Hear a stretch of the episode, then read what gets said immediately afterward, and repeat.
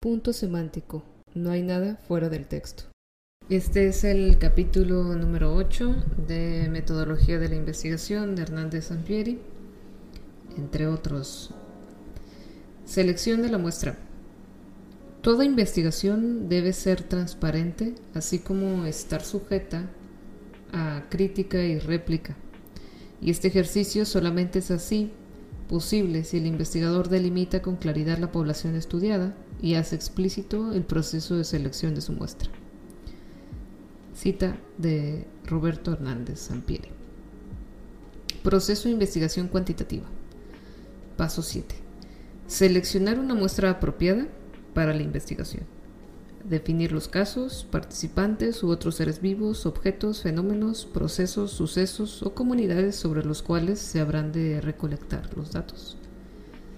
Delimitar la población, elegir el método de selección de la muestra, probabilístico o no probabilístico, precisar el tamaño de la muestra requerido, aplicar el procedimiento de selección, obtener la muestra.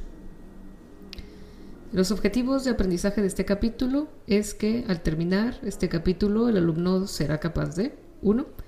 Definir los conceptos de muestra, población o universo y procedimiento de selección de la muestra. Identificar los diferentes tipos de muestras en la investigación cuantitativa, sus procedimientos de selección y características, las situaciones en que es conveniente utilizar cada uno, cada uno y sus aplicaciones. Y 3. Determinar el tamaño adecuado de la muestra en distintas situaciones de investigación. 4. Y último, obtener muestras representativas de la población estudiada cuando hay interés por generalizar los resultados de una investigación a un universo más amplio. Síntesis. En el capítulo se analizan los conceptos de muestra, población, universo, tamaño de la muestra, representatividad de la muestra y procedimiento de selección. También se presenta una tipología de muestras probabilísticas y no probabilísticas. Se explica cómo definir las unidades de muestreo, participantes, otros seres, objetos, procesos, colectividades o sucesos, de las cuales se habrán de recolectar los datos. Asimismo, se explica cómo determinar el tamaño adecuado de una muestra cuando pretendemos generalizar los resultados a una población y cómo proceder para obtener la muestra dependiendo del tipo de selección elegido. Iniciamos con el capítulo. ¿En una investigación siempre tenemos una muestra? No siempre, pero en la mayoría de las situaciones sí realizamos el estudio en una muestra. Solo cuando queremos efectuar un censo debemos incluir todos los casos, personas, animales, plantas, objetos del universo o la población. Por ejemplo, los estudios motivacionales en empresas suelen abarcar a todos sus empleados para evitar que los excluidos piensen que su opinión no se toma en cuenta. Las muestras se utilizan por economía de tiempo y recursos. Lo primero, ¿sobre qué o quiénes se recolectarán los datos? Aquí el interés se centra en qué o quiénes, es decir, en los participantes, objetos, sucesos o colectividades de estudio, las unidades de muestreo, lo cual depende del planteamiento y los alcances de la investigación. Así, en la situación en que el objetivo sea describir el uso que hacen los niños de la televisión, lo más factible sería interrogar a un grupo de niños. También serviría entrevistar a los padres de los niños, Escoger entre los niños o sus padres o ambos dependería no solo del objetivo de la investigación, sino del diseño de esta. En el caso de la investigación que hemos ejemplificado a lo largo del libro, en que el propósito básico del estudio es describir la relación entre los niños y la televisión, se podría determinar que los participantes seleccionados para el estudio fueran niños que respondieran sobre sus conductas y percepciones relacionados con este estudio de comunicación. En otro estudio de Greenberg, Erickson y Blahus, en 1972, el objetivo de análisis era investigar las discrepancias o semejanzas en las opiniones de las madres e hijos con respecto a la costumbre de mirar la televisión de estos últimos. La finalidad del estudio supuso la selección de mamás y niños para entrevistarlos por separado, correlacionando posteriormente la respuesta de cada par de madre e hijo. Lo anterior quizá parezca obvio, pues los objetivos de los dos ejemplos mencionados son claros. Sin embargo, en la práctica no es tan simple para muchos estudiantes, que en propuestas de investigación y de tesis no logran una coherencia entre los objetivos de la investigación y la unidad de muestreo, análisis, y algunos errores comunes se encuentran en la tabla 8.1. En la tabla 8.1 hay tres columnas, pregunta de investigación, que son discriminan a las mujeres en los anuncios de televisión. La unidad de análisis errónea sería mujeres que aparecen en los anuncios de televisión, error, no hay grupo de comparación. Y la columna 3 sería unidad de análisis correcta, que es mujeres y hombres que aparecen en los anuncios de televisión para comparar si ambos son presentados con la misma frecuencia e igualdad de papeles desempeñados y atributos. Por tanto, para seleccionar una muestra, lo primero que hay que hacer es definir la unidad de muestreo análisis, si se trata de individuos, organizaciones, periodos, comunidades, situaciones, piezas producidas, eventos, etc. Una vez definida la unidad de muestreo análisis, se delimita la población. Para el proceso cuantitativo, la muestra es un subgrupo de la población de interés sobre el cual se recolectarán datos y que tiene que definirse y delimitarse de antemano con precisión, además de que debe ser representativo de la población. El investigador pretende que los resultados encontrados en la muestra se generalicen o extrapolen a la población, en el sentido de la validez externa que se comentó al hablar de experimentos. El interés es que la muestra sea estadísticamente representativa. La esencia del muestreo cuantitativo podría esquematizarse como se presenta en la figura número 8.1.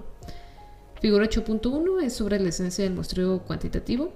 Es el objetivo central, seleccionar casos representativos para la generalización, lo que nos lleva a generalizar características, hipótesis, con la finalidad de construir y o probar teorías que expliquen a la población o fenómeno, mediante una técnica adecuada. ¿Cómo se delimita una población? Una vez que se ha definido cuál será la unidad de muestreo análisis, se procede a delimitar la población que va a ser estudiada y sobre la cual se pretende generalizar los resultados. Así, una población es el conjunto de todos los casos que concuerdan con una serie de especificaciones. Una deficiencia que se presenta en algunos trabajos de investigación es que no describen lo suficiente las características de la población o consideran que la muestra la representa de manera automática. Suele ocurrir que algunos estudios que solo se basan en muestras de estudiantes universitarios porque es más fácil aplicar en ellos el instrumentos de medición, pues están a la mano, hagan generalizaciones temerarias sobre jóvenes que tal vez posean otras características sociales. Es preferible entonces establecer con claridad las características de la población con la finalidad de delimitar cuáles serán los parámetros muestrales. Lo anterior puede ilustrarse con el ejemplo de la investigación sobre el uso de la televisión entre los niños. Está claro que en dicha investigación la unidad de muestreo análisis son los niños, pero ¿de qué población se trata? ¿De todos los niños del mundo? ¿De todos los niños de la República Mexicana? Sería muy ambicioso y prácticamente imposible referirnos a poblaciones tan grandes. Así, en nuestro ejemplo, la población se delimitaría con base en la figura 8.1. La figura 8.2 refleja los límites de población, todos los niños del área metropolitana de la Ciudad de México, que cursan de cuarto, quinto y sexto grado de primaria en escuelas privadas y públicas del turno matutino versus el universo, básicamente. Esta definición elimina, por tanto, a niños mexicanos que no vivan en la zona metropolitana de la Ciudad de México, a los que no van a la escuela, a los que asisten a clases por la tarde o a los demás pequeños. Por otra parte, permite hacer una investigación costeable con cuestionarios que serán respondidos por niños que ya saben escribir y con un control sobre la inclusión de niños de todas las zonas de la metrópoli, al utilizar la ubicación de las escuelas como puntos de referencia y de selección. En este y otros casos, la delimitación de las características de la población no solo depende de los objetivos de la investigación, sino de otras razones prácticas. Un estudio no será mejor por tener una población más grande, la calidad de un trabajo investigativo estriba en delimitar claramente la población con base en el planteamiento del problema. Las poblaciones deben situarse claramente por sus características de contenido y lugar y tiempo. Por ejemplo, si decidiéramos efectuar un estudio sobre los directivos de empresas manufactureras en México, con base en ciertas consideraciones teóricas que describen el comportamiento gerencial de los individuos y la relación de éste con otras variables de tipo organizacional, podríamos proceder a definir la población de la siguiente manera. Nuestra población comprende a todos aquellos directores generales de empresas de manufactura ubicadas en México que en 2014 tienen un capital social superior a 15 millones de pesos, con ventas mayores a los 40, 40 millones de pesos y con más de 250 personas empleadas. En este ejemplo, se delimita la población al excluir a quienes no son directores generales, y a las empresas que no pertenezcan a la industria manufacturera. Se establece también, con base en criterios de capital y de recursos humanos, que se trata de empresas grandes. Por último, indica que estos criterios operan en 2014, en México. Al seleccionar la muestra debemos evitar tres errores que pueden presentarse. 1. Desestimar o no elegir casos que deberían ser parte de la muestra. 2. Incluir casos que no deberían estar porque no forman parte de la población. Y 3. Seleccionar casos que son verdaderamente inelegibles. Por ejemplo, en una encuesta o sondeo sobre preferencias electorales, entrevistar individuos que son menores de edad y no pueden votar legalmente. No deben ser agregados a la muestra, pero sus respuestas incluyeron, lo que es un error. Asimismo, imaginemos que realizamos una investigación para determinar el perfil de los clientes de una tienda departamental y generamos una serie de estadísticas sobre ellos en una muestra obtenida de la base de datos. Podría ocurrir que la base de datos no estuviera actualizada, y varias personas ya no fueran clientes de la tienda y, sin embargo, se eligieran para el estudio. El primer paso para evitar tales errores es una adecuada delimitación del universo población. Los criterios que cada investigador cumpla dependen de sus objetivos de estudio y es importante establecerlos de manera muy específica. ¿Cómo seleccionar la muestra?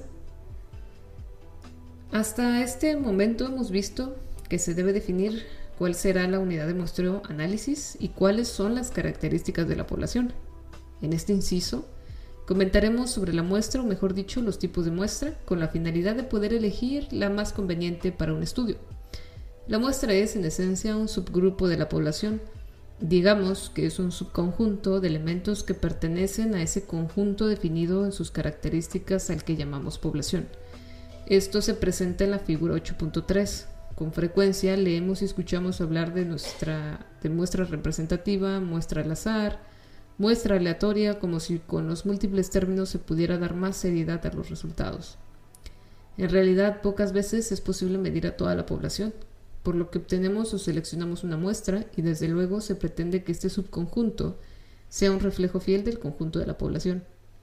Todas las muestras, en el enfoque cuantitativo, deben ser representativas. Por tanto, el uso de términos al azar y aleatorio solo detona un tipo de procedimiento mecánico relacionado con probabilidad y con la selección de elementos unidades, pero no, no aclara el tipo de muestra ni el procedimiento de muestreo. Hablemos entonces de estos conceptos en los siguientes apartados, es decir, muestra, población, elementos, unidades de muestreo, análisis. Tipos de muestra.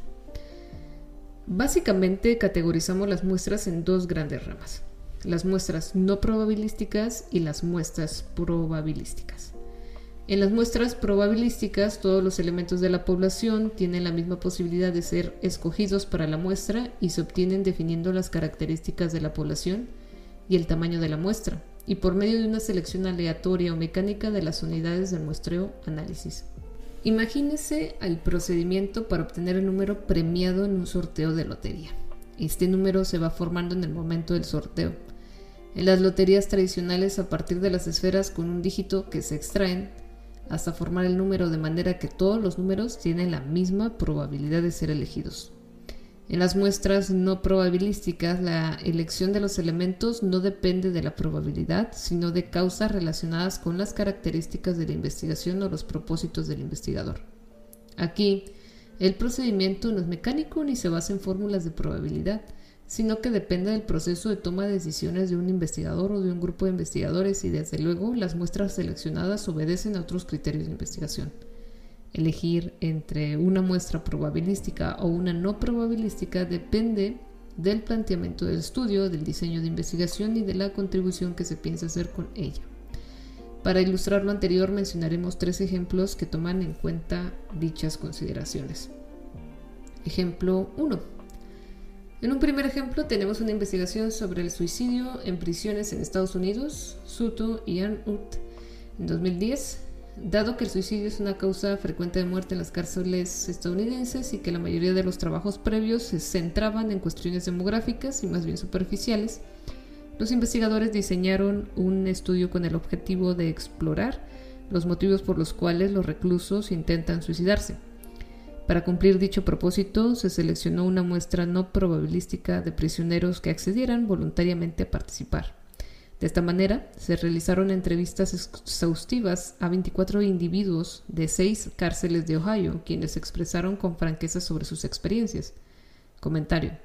En este caso, es adecuada una muestra no probabilística, pues se trata de un estudio exploratorio y un enfoque fundamentalmente cualitativo.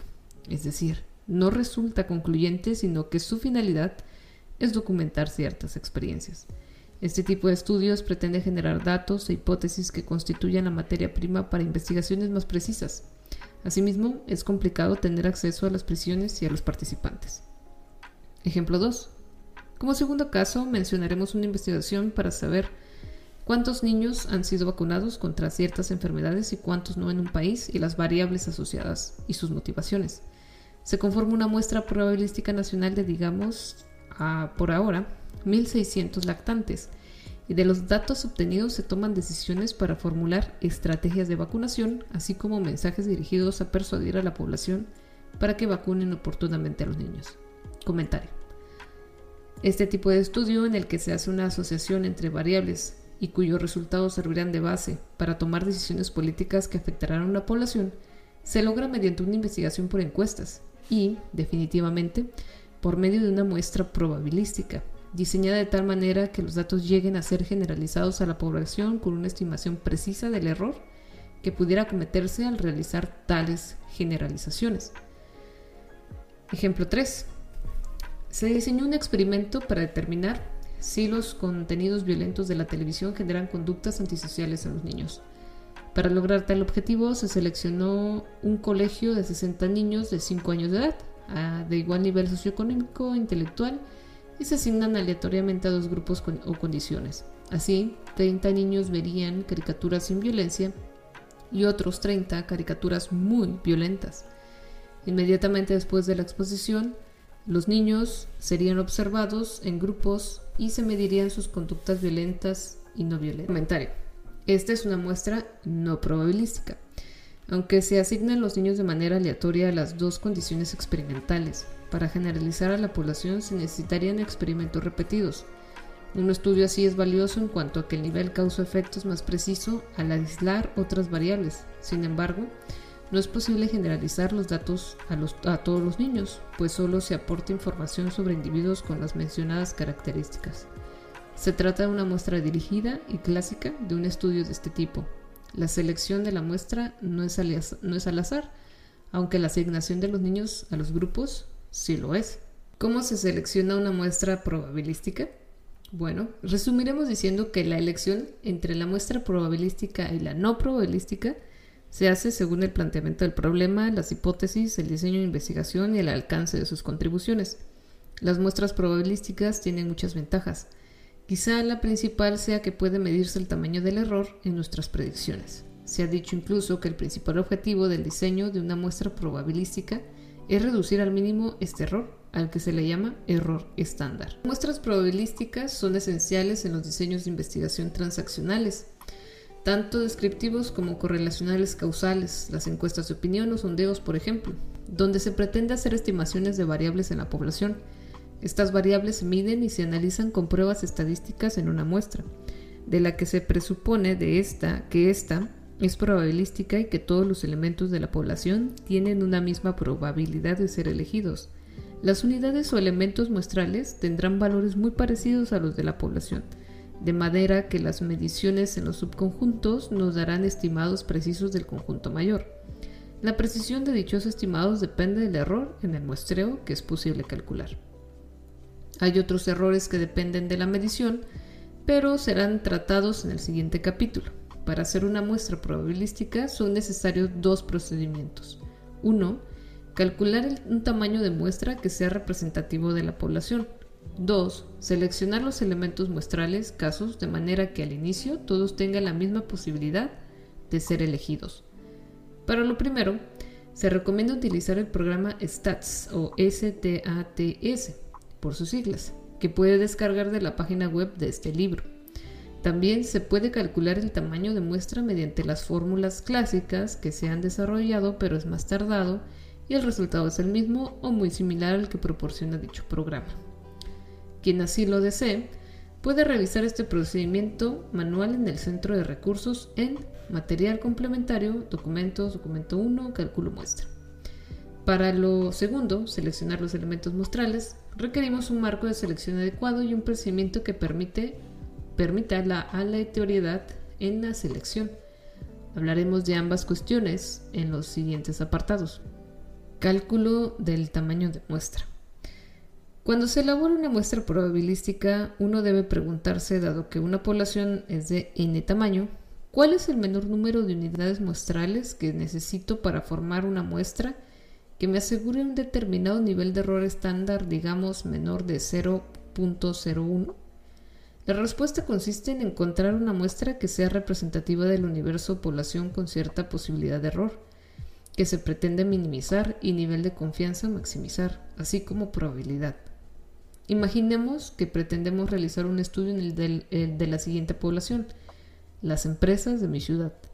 Entonces, lo primero es conocer el tamaño de la población número de empresas en la ciudad. Supongamos que hay 2.200. Al abrir el subprograma tamaño de muestra, en Stats, el programa va a pedir los siguientes datos. Tamaño del universo, error máximo aceptable, porcentaje estimado de la muestra, nivel deseado de confianza.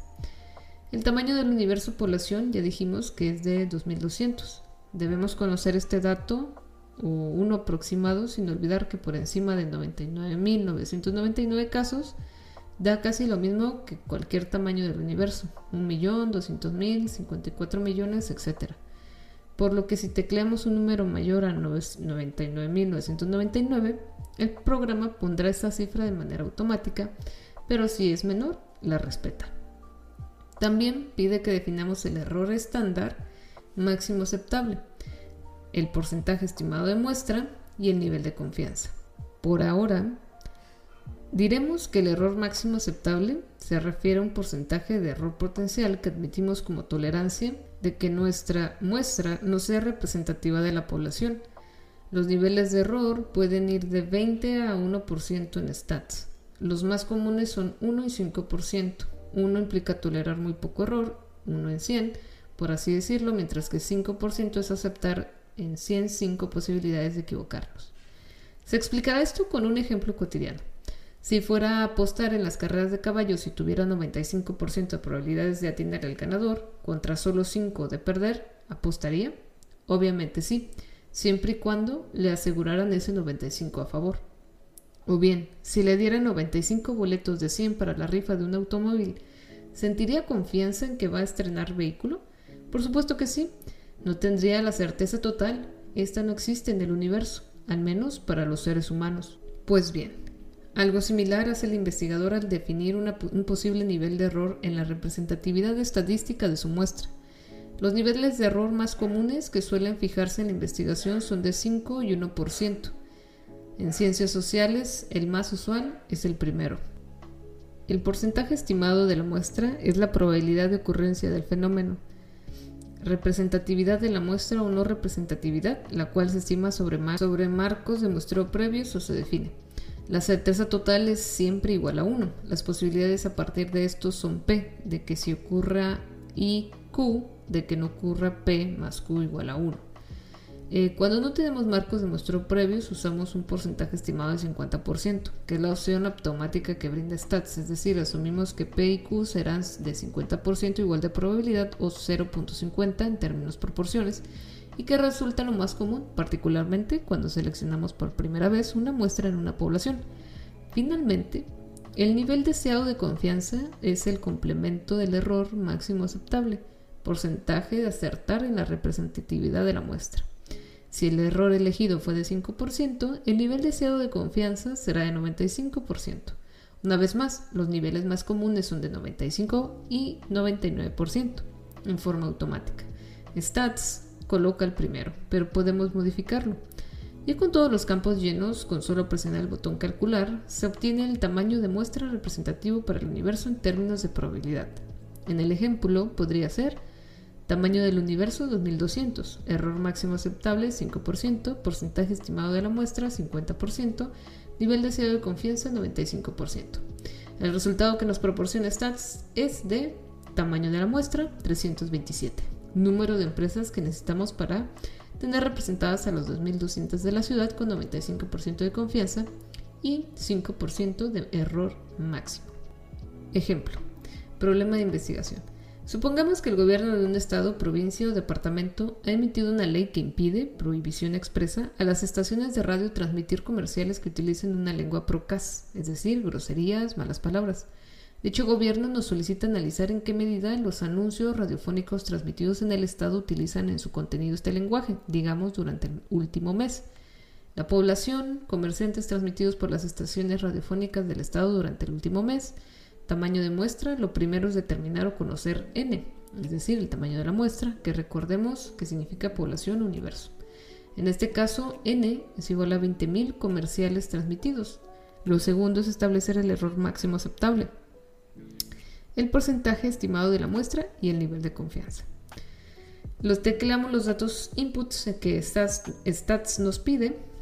Tamaño de la población 20.000, error máximo aceptable 5%, porcentaje estimado de la muestra 50%, nivel de confianza deseados 95%. El programa calcula automáticamente el tamaño de muestra necesaria o requerido.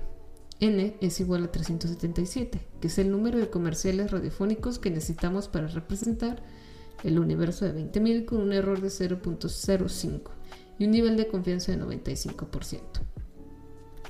Previamente se señaló que para obtener una muestra probabilística eran necesarios dos procedimientos. El primero es el que acabamos de mencionar, calcular un tamaño de muestra que sea representativo de la población. El segundo consiste en seleccionar los elementos muestrales de manera que al inicio todos tengan la misma posibilidad de ser elegidos, es decir, cómo y de dónde vamos a elegir los casos. Esto se comentará más adelante. A los ejemplos de las muestras obtenidas por Stats se les conoce como muestras aleatorias simples, más. Su característica esencial, como dijimos, es que todos los casos del universo tienen al inicio la misma probabilidad de ser seleccionados. Muestra probabilística estratificada. En ocasiones, el interés del investigador es comparar sus resultados entre segmentos, grupos o nichos de la población, porque así lo señala el planteamiento del problema. Por ejemplo, efectuar comparaciones por género entre hombres y mujeres. Si la selección de la muestra es aleatoria, tendremos unidades o elementos de ambos géneros. No hay problema, la muestra reflejará a la población. Ahora bien, en ocasiones nos interesan grupos que constituyen minorías de la población o universo y entonces si la muestra es aleatoria simple, resultará muy difícil determinar qué elementos o casos de tales grupos serán seleccionados. Imaginemos que nos interesan personas de todas las religiones para contrastar ciertos datos, pero en la ciudad donde se efectuará el estudio la mayoría es, por ejemplo, predominantemente católica. Con más, es casi seguro que no elijamos individuos de diversas religiones o solo unos cuantos. No podríamos efectuar las comparaciones. Quizá tengamos 300 católicos y 5 o 6 de otras religiones. Entonces es cuando preferimos obtener una muestra probabilística estratificada. El nombre nos dice que será probabilística y que se considerarán segmentos o grupos de la población, o lo que es igual, estratos. Ejemplos de estratos en la variable religión serían católicos, cristianos, protestantes, judíos, maometanos, budistas, etc y de la variable grado o nivel de estudios preescolar, primaria, secundaria, bachillerato, universidad o equivalente y posgrado. Podemos tener estratos por diferentes tamaños de empresas, tipos de enfermedades, altura de edificios, etc. Los ejemplos anteriores del uso de stats corresponden a muestras probabilísticas simples.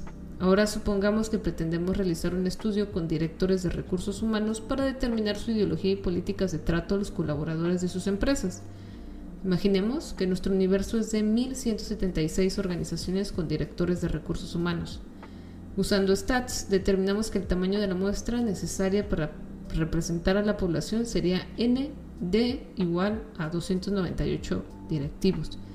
Pero supongamos que la situación se complica y que debemos estratificar este n con la finalidad de que los elementos muestrales o las unidades posean un determinado atributo. En nuestro ejemplo, este atributo podría ser el giro de la empresa, es decir, cuando no basta que cada uno de los elementos muestrales tenga la misma probabilidad de ser escogidos, sino que además es necesario segmentar la muestra en relación con estratos o categorías que se presenten en la población, y que además son relevantes para los objetivos del estudio, se diseña una muestra probabilística estratificada. Lo que aquí se hace es dividir la población en subpoblaciones o estratos y se selecciona una muestra para cada estrato. La estratificación aumenta la precisión de la muestra e implica el uso deliberado de diferentes tamaños de muestra para cada estrato, a fin de lograr reducir la varianza de cada unidad de la media muestral. Kish y Carlsbeck afirman que en un número determinado de elementos muestrales, la varianza de la media muestral puede reducirse al mínimo si el tamaño de la muestra para cada estrato es proporcional a la desviación estándar dentro del estrato. Es decir, el tamaño de elementos muestrales y la varianza de media muestral pueden minimizarse si calculamos submuestras proporcionales a la desviación estándar de cada estrato. Siguiendo con nuestro ejemplo, la población es de 1.176 directores de recursos humanos y el tamaño de muestra es de 298 ¿Qué muestra necesitaremos para cada estrato? Esto nos daría un resultado de 298 entre 1176, lo que nos da igual a 0.2534. De manera que el total de la subpoblación se multiplicará por esta fracción constante para obtener el tamaño de la muestra para el estrato y al sustituirse tenemos que 1. El estrato por giro, extractivo y siderúrgico nos da un total de una muestra de 13, el metal mecánico 28, alimentos y bebidas y tabaco 55, papel y artes gráficas 22, textil 25, eléctrico electrónico 28, automotriz 20, eh, químico farmacéutico 56, otras empresas de transformación 38 y comerciales 13. Esto teniendo en cuenta que multiplicamos la cantidad eh, que nos resultante de nuestro estrato y lo multiplicamos por la cantidad de la población que hay por estrato. Bueno, muestreo probabilístico por racimos. En algunos casos en que el investigador se ve limitado por recursos financieros, tiempo, distancias geográficas y otros obstáculos, se recurre al muestreo por racimos o clusters.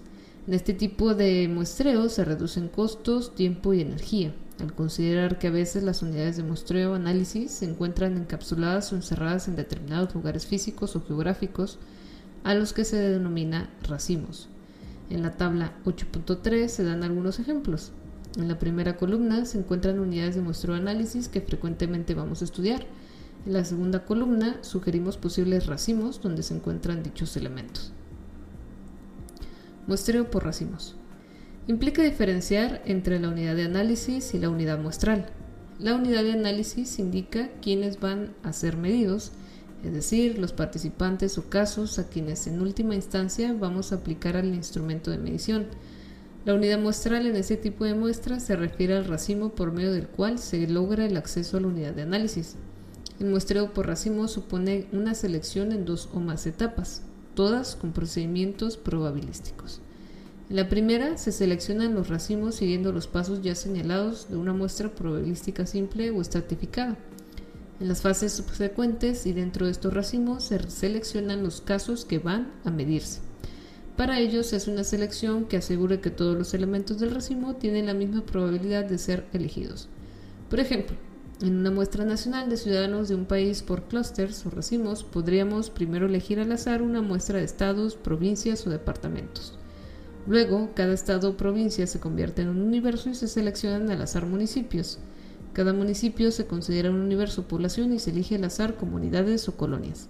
Cada una de estas se consume como un universo y de nuevo al azar se eligen manzanas o cuadras y por último se escogen al azar viviendas o hogares e individuos. En ocasiones se combinan tipos de muestreo, por ejemplo, una muestra probabilística estratificada y por racimos, pero siempre se utiliza una selección aleatoria que garantiza que al inicio del procedimiento de todos los elementos de la población tienen la misma probabilidad de ser elegidos para integrar la muestra. En el Centro de Recursos en Línea del libro podemos encontrar esto. ¿Cómo se lleva a cabo el procedimiento de selección de la muestra? Cuando iniciamos nuestra exposición sobre la muestra probabilística, señalamos que los tipos de muestra dependen de dos características, el tamaño de la muestra y el procedimiento de selección. De lo primero ya hemos hablado, ahora nos ocuparemos del procedimiento de selección, se determina el tamaño de la muestra, pero ¿cómo seleccionar los elementos muestrales?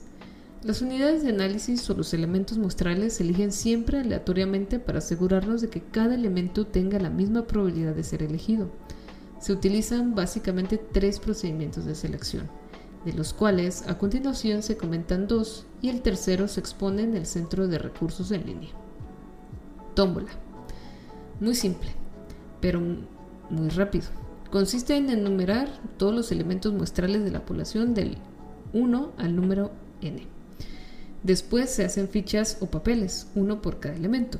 Se revuelven en una caja y se van sacando n número de fichas, según el tamaño de la muestra. Los números elegidos al azar conformarán la muestra. Cuando nuestro muestreo es estratificado, se sigue el procedimiento anterior, pero por cada estrato. Por ejemplo, en la tabla 8.2 tenemos que de una población n igual a 53, empresas extractivas y siderúrgicas, se necesita una muestra de n, es decir, número x igual a 3, de directivos de recursos humanos de tales empresas. En una lista se enumeran cada una de estas organizaciones. En fichas aparte se sortean los 53 números hasta obtener los 13 necesarios. Los números obtenidos se verifican con los nombres y las direcciones de nuestra lista para precisar los directivos que participarán en el estudio. Números aleatorios o random numbers. Este es el procedimiento que se encuentra en el Centro de Recursos en Línea, STATS o STATS. Una excelente alternativa para generar números aleatorios se encuentra en este programa, STATS, que contiene un subprograma para ello, Random Number Generator, y evita el uso de la tabla de números aleatorios. Es hasta ahora la mejor forma que hemos encontrado para hacerlo. El programa pide que le indiquemos cuántos números aleatorios requerimos. Entonces, tecleamos el tamaño de la muestra. Elegimos la opción establecer límite superior e inferior y nos solicita que establezcamos el límite inferior, que siempre será 1, el primer caso de la población, pues la muestra se extrae de esta, y el límite superior, que es el último número de la población, que es el tamaño de la muestra. Tecleamos calcular y generar automáticamente los números. Veámoslo con un ejemplo. Imaginemos que una investigadora busca conocer en una escuela una facultad de una universidad quiénes son el joven y la joven más populares. Entonces decide realizar una encuesta, para lo cual debe obtener una muestra. Supongamos que la escuela tiene una población de mil alumnos. Si obtuviera una muestra aleatoria simple, su procedimiento sería el que se muestra en la figura 8.5. Es decir, primero determina el tamaño de la muestra. Con stats para una población de mil casos se requiere una muestra de 278 estudiantes. Después, obtiene la base de datos de los alumnos de la escuela o elabora una, con la lista de los grupos de los diferentes años, numera la base de datos o el listado del 1 al 1000. Selecciona los 278 jóvenes mediante la generación de números aleatorios a través de stats. El primero que nos arroja el programa es de 706. Ve en su base o listado quién es el alumno o alumna con ese número, por ejemplo Lucía Phillips. Este es el primer caso que entra en la muestra. Nota. Cada vez que le pedimos al programa un conjunto de números aleatorios, este es diferente. Por tanto, si usted lo hace, obtendrá otra secuencia de números. Después sigue con el segundo y tercer número que arrojó el programa. 534, Laura Mejía, 15, Carlos Franco y así sucesivamente. Elige a 278 estudiantes cuyos números fueron proporcionados al azar y finalmente tiene una muestra probabilística para su estudio. Selección sistemática de elementos muestrales. Este procedimiento de selección es muy útil e implica elegir dentro de una población n un número n de elementos a partir de un intervalo, que es k. Este último, el intervalo, es un, k es un intervalo que se determina por el tamaño de la población y el tamaño de la muestra. Así tenemos que k es igual a n mayúscula sobre n minúscula, en donde k, un intervalo de selección sistemática, n es igual a la población y n minúscula es igual a la muestra. Ilustremos los conceptos anteriores con un ejemplo. Supongamos que se requiere hacer un estudio que pretende medir la cantidad, la calidad de la atención de los servicios proporcionados por los médicos y las enfermeras de un hospital. Para tal efecto, consideremos que los investigadores consiguen grabaciones de todos los servicios efectuados durante el periodo determinado. Supongamos que se hayan filmado 1548 servicios, que esto es igual a n, la población. Con este dato se procede a determinar qué número de servicios necesitamos analizar para, para generalizar a toda la población con otros resultados. Con Stats determinamos que se necesitan 308 servicios para evaluar, con un error máximo de 5%, nivel de confianza de 95% y un porcentaje estimado de 50% para la muestra. Si necesitamos una muestra de N, que es nuestra muestra de 308 episodios de servicios firmados, se utiliza para la selección el intervalo donde eh, tenemos que intervalo es igual a población sobre el número de cantidad de muestra tenemos 1548, número total de la población, entre la muestra 308, que es igual a 5.0259, que redondeándolo tenemos nuestro intervalo de 5. El intervalo indica que cada quinto servicio se seleccionará hasta completar n, es decir, nuestra muestra, 308. Se puede recurrir a la selección sistemática de elementos muestrales, 1 sobre nuestro intervalo para elegir los elementos de nuestra muestra de cada estrato o de cada racimo. La regla de probabilidad según la cual cada elemento de la población debe tener idéntica posibilidad de ser elegido se cumple al empezar la selección de 1 sobre el intervalo al azar. Siguiendo nuestro ejemplo, no comenzamos a elegir de los 1548 episodios el 1, 6, 11, 16, sino que procuramos que el inicio sea determinado por el azar Así en este caso podemos tirar unos dados y si en sus caras muestran 1, 6, 9, iniciaremos en el servicio de 169 y seguiremos 174, 179, 184, 189, etc. Y volveremos a empezar por los primeros si es necesario. Este procedimiento de selección es poco complicado y tiene varias ventajas. Cualquier tipo de estrato en una población X se verá reflejado en la muestra. Asimismo, la selección sistemática logra una muestra proporcionada, ya que, por ejemplo, tenemos que el procedimiento de selección 1 sobre el intervalo nos dará una muestra con nombres que inicien con las letras del abecedario en forma proporcional a la letra inicial de los nombres de la población. Listados y otros marcos muestrales.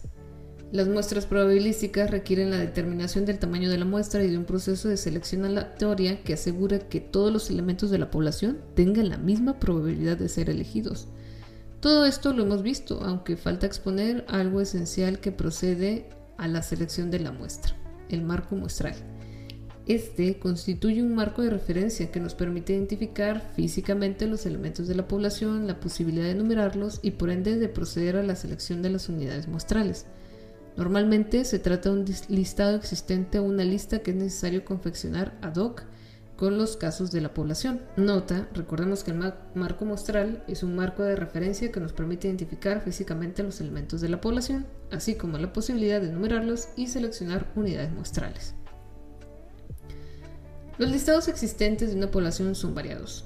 Guías telefónicas, listas de miembros de las asociaciones, directorios especializados, listas oficiales de escuelas de la zona, bases de datos de los alumnos de una universidad o de los clientes de una empresa registros médicos, catastros, nóminas de una organización, padrones de exportadores, inventarios de productos, etc.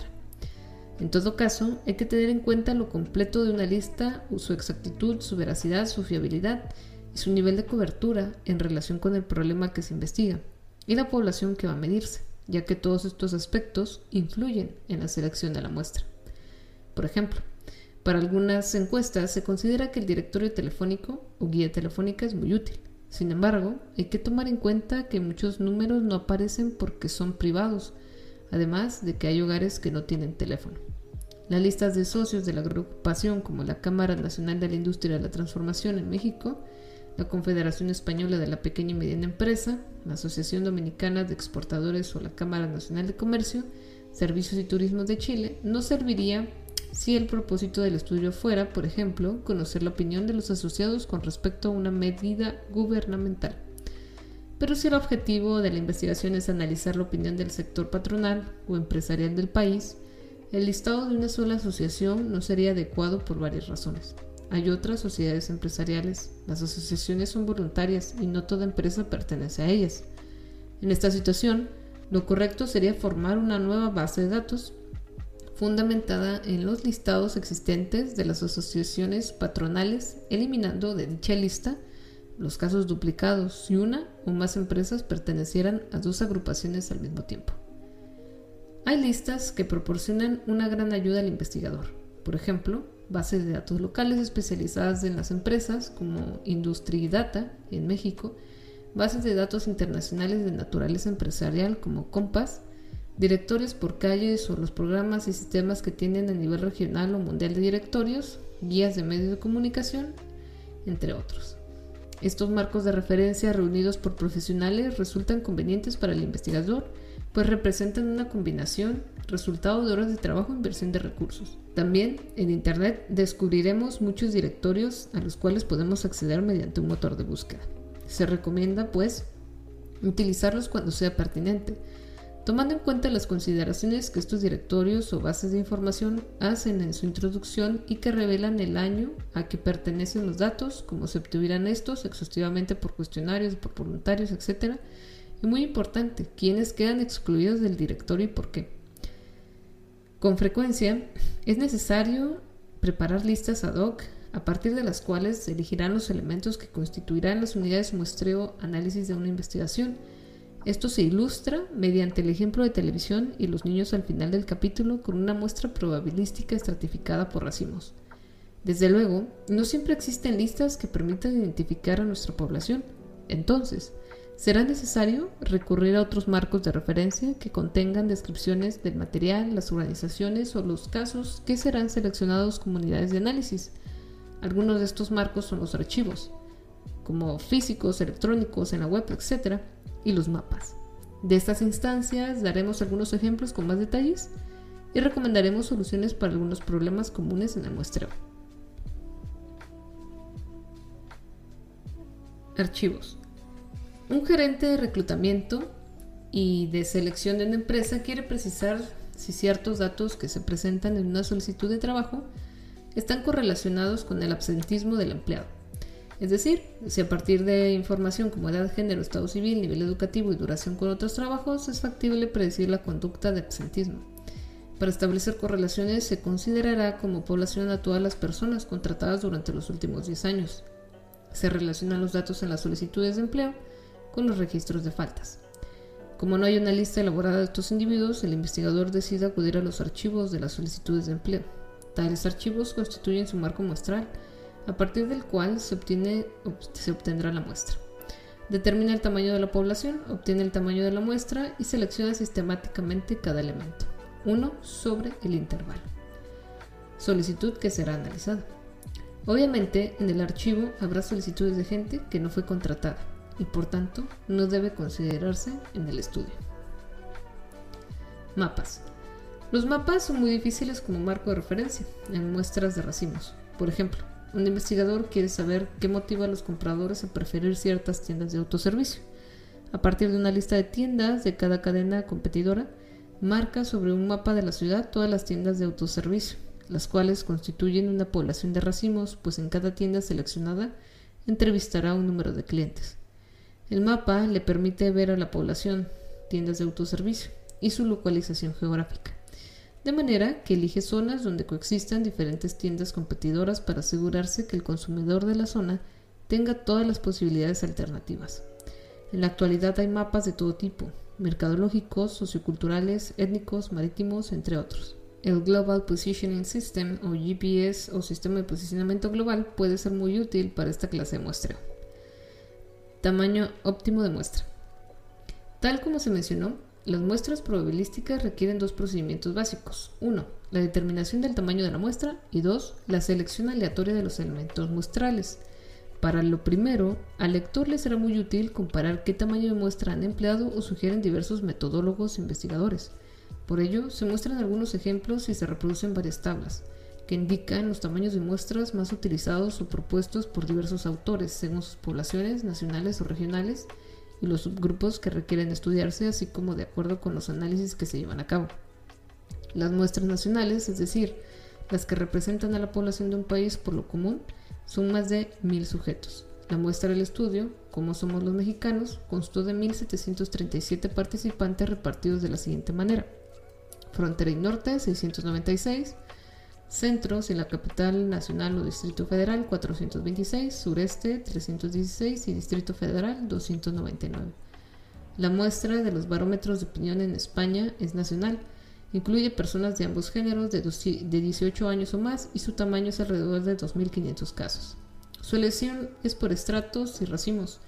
Primero se eligen los municipios, luego sus secciones y finalmente individuos. Por ejemplo, los puntos de muestreo en abril de 2013 fueron 236 municipios y 46 provincias. Esto varía, pero el tamaño se ha mantenido en los últimos años. En cambio, el barómetro del Real Instituto el Cano Brilla en España comprende a 1.200 individuos.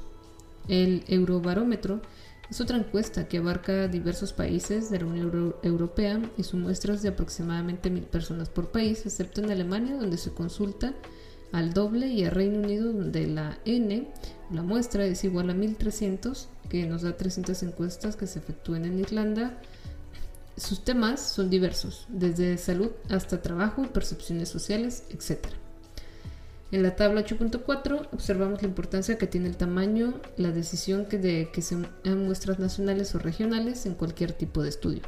Las muestras regionales o de algún estado, departamento, provincia de un país o de algún municipio o región son más pequeñas, con rango de 400 a 700 individuos. El tamaño de una muestra depende también del número de subgrupos que nos interesan en una población.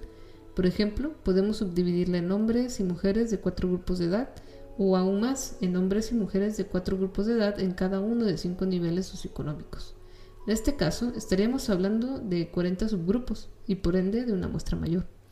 En la tabla 8.5 se describen muestras típicas de acuerdo con los subgrupos del estudio según su cobertura y según su unidad de análisis, es decir, se trata de individuos o de organizaciones. En esta última instancia el número de la muestra se reduce, ya casi siempre representa una fracción de la población total. Hess, Bieber y Onwebusi y Collins recomiendan los siguientes tamaños mínimos de muestra, dependiendo del análisis estadístico inferencial que se pretende, los cuales se aprecian en la tabla 8.7. Tipo de análisis, análisis de correlación, se recomiendan 64 casos para hipótesis estadísticas, pruebas de una cola y 82 para dos colas. Análisis causales comparativos, 51 casos por grupo para hipótesis estadísticas, prueba de cola y 64 para dos colas. Análisis comparativos en diseños experimentales, 21 casos por grupos para hipótesis estadísticas, pruebas de una cola y en pruebas de dos o más colas, 27 por grupo. Asimismo, debemos recordar que en el caso de los experimentos, la muestra representa el balance entre un mayor número de casos y el número que podamos manejar. Recordemos que la mayoría de las pruebas estadísticas exigen 15 casos como mínimo por grupo de comparación Además, resulta obvio que en ciertos fenómenos el tamaño de la muestra varía en función de qué tan homogéneo o heterogéneo es el universo considerado. Por ejemplo, para tomar una muestra de sangre en niños solamente se requiere del 1 y 5% del volumen total de sangre del paciente, unos cuantos mililitros dependiendo del tipo de análisis. Algo similar ocurre con los materiales pétreos y otras muestras. Recordemos que lo óptimo de una muestra depende de cuánto se aproxima su distribución a la distribución de las características de la población. Esta aproximación mejora al incrementarse el tamaño de la muestra. Cuando las muestras están constituidas por 100 o más elementos tienden a presentar distribuciones normales y esto sirve para el propósito de hacer estadística inferencial. A lo anterior se le llama teorema central de límite, es decir, análisis de los datos cuantitativos. Por ahora, lo que debe comprenderse es que el tamaño de muestra y que se trate de una muestra probabilística son cuestiones relacionadas con la posibilidad de poder efectuar pruebas de estadística inferencial. ¿Cómo y cuáles son las muestras no probabilísticas? Bueno, las muestras no probabilísticas, también llamadas muestras dirigidas, suponen un procedimiento de selección orientado por las características de la investigación, más que por un criterio estadístico de generalización, y se utilizan en diversas investigaciones cuantitativas y no cualitativas. No las revisaremos ahora, sino en el capítulo 13, muestreo cualitativo. Por el momento, comentaremos que la selección de individuos o casos típicos sin intentar que sean estadísticamente representativos de una población determinada. Por ello, para fines deductivos cuantitativos, cuando la generalización o extrapolación de resultados hacia la población es una finalidad en sí misma, las muestras dirigidas implican algunas desventajas. La primera es que, al no ser probabilísticas, no es posible calcular con precisión el error estándar. Eh, es decir, no podemos determinar con qué nivel de confianza hacemos una estimación. Esto es un inconveniente si consideramos que la estadística inferencial se basa en la teoría de la probabilidad, por lo que las pruebas estadísticas en muestras no probabilísticas tienen un valor limitado a la muestra en sí, más no a la población. Es decir, los datos no pueden generalizarse a esta. En las muestras de este tipo, la elección de los casos no depende de que todos tengan la misma posibilidad de ser elegidos, sino de la decisión de un investigador o grupo de personas que recolectan los datos. La ventaja de una muestra no probabilística desde la visión cuantitativa es su utilidad para determinados diseños de estudio que requieren no tanto una representatividad de elementos de una población, sino una cuidadosa y controlada elección de casos con ciertas características especificadas previamente en el planteamiento del problema. Para el enfoque cualitativo, al no interesar tanto la posibilidad de generalizar los resultados, las muestras no probabilísticas dirigidas son de gran valor, pues logran obtener los casos, personas, objetos, contextos, situaciones que interesan al investigador y que llegan a ofrecer una gran riqueza para la recolección y el análisis de datos. En ocasiones se mezclan muestreo probabilístico y no probabilístico. Por ejemplo, en el estudio de Lee y Gering en 2009 sobre el efecto de la satisfacción de la calidad del diseño ambiental del interior del área de trabajo u oficina sobre la satisfacción general del espacio de trabajo y el desempeño laboral. Primero se eligieron de manera dirigida 15 edificios de Estados Unidos con certificado de liderazgo de energía y de diseño ambiental, LED, y los investigadores pudieron consultar los certificados y se seleccionaron probabilísticamente 3.769 empleados. Muestreo al azar por marcado telefónico o Random Digit Dealing. Esta es una técnica que los investigadores utilizan para seleccionar muestras telefónicas involucra áreas geográficas y sus correspondientes códigos telefónicos e intercambios. Luego, los demás dígitos del número que se va a marcar pueden ser generados al azar de acuerdo con los casos que requerimos para la muestra. Es posible reconocer qué intercambios son usados de forma primaria para teléfonos residenciales y enfocar el muestreo en ese subgrupo. Asimismo, es muy útil para incluir en muestras a teléfonos celulares o móviles y aparatos con GPS una máxima del muestreo y el alcance del estudio. Ya sea por eh, que se trate de un tipo de muestreo u otro, lo importante es elegir a los casos adecuados de acuerdo con el planteamiento del programa, problema y lograr el acceso a ellos. Los estudios exploratorios regularmente emplean muestras dirigidas, aunque podrían usarse probabilísticas. La mayor parte de las veces las investigaciones experimentales usan muestras dirigidas, porque como se comentó, es difícil manejar grupos grandes o múltiples casos. Las investigaciones no experimentales, descriptivas o correlacionales causales deben emplear muestras probabilísticas si quieren que sus resultados sean generalizados a la población. Asimismo, en ocasiones la muestra puede ser en varias etapas, polietápica. Por ejemplo, primero elegir universidades, luego escuelas o facultades, después salones o grupos y finalmente estudiantes. Resumen. En el capítulo se definió el concepto de muestra, se explicó cómo relacionar una muestra en el proceso cuantitativo. Lo primero que se debe plantear es sobre qué o quiénes se va a recolectar datos, lo cual corresponde precisar la unidad de muestreo o análisis. Después se procede a delimitar claramente la población con base en los objetivos del estudio y en cuanto a las características de contenido, lugar y tiempo. La muestra es un subgrupo de la población, puede ser probabilística o no probabilística. Elegir qué tipo de muestra se requiere depende del enfoque y alcance de la investigación, los objetivos del estudio y el diseño. El enfoque cuantitativo, las muestras probabilísticas son esenciales en diseños de investigación por encuestas en los que se pretende generalizar los resultados a una población. La característica de este tipo de muestras es que todos los elementos de la población al inicio tienen la misma probabilidad de ser elegidos. Así, los elementos muestrales tendrán valores aproximados a los valores de la población. Tal precisión depende del error de muestreo llamado también error estándar. Para una muestra probabilística necesitamos dos acciones, determinar el tamaño adecuado de la muestra y seleccionar los elementos muestrales en forma aleatoria. Stats. El tamaño de la muestra se calcula mediante las fórmulas o por medio del programa Stats. Las muestras probabilísticas son simples, estratificadas, sistemáticas y por racimos.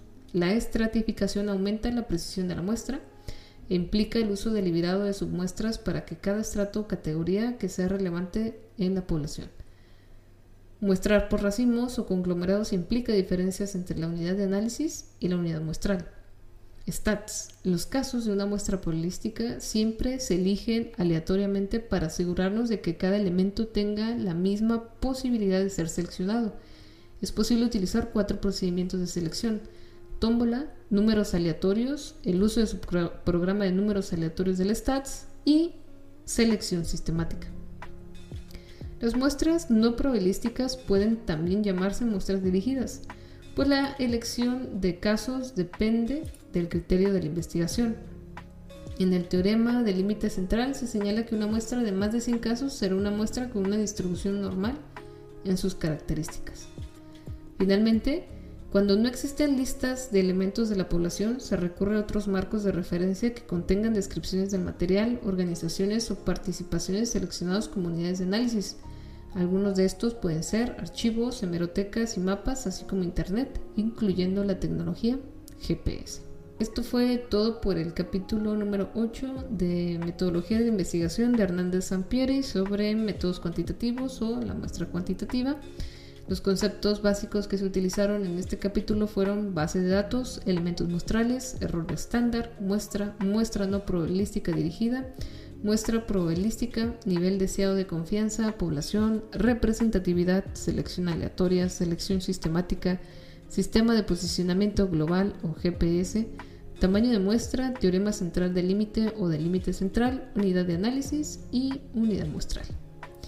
Gracias. No olvides seguirnos en las diversas redes sociales y gracias por escuchar.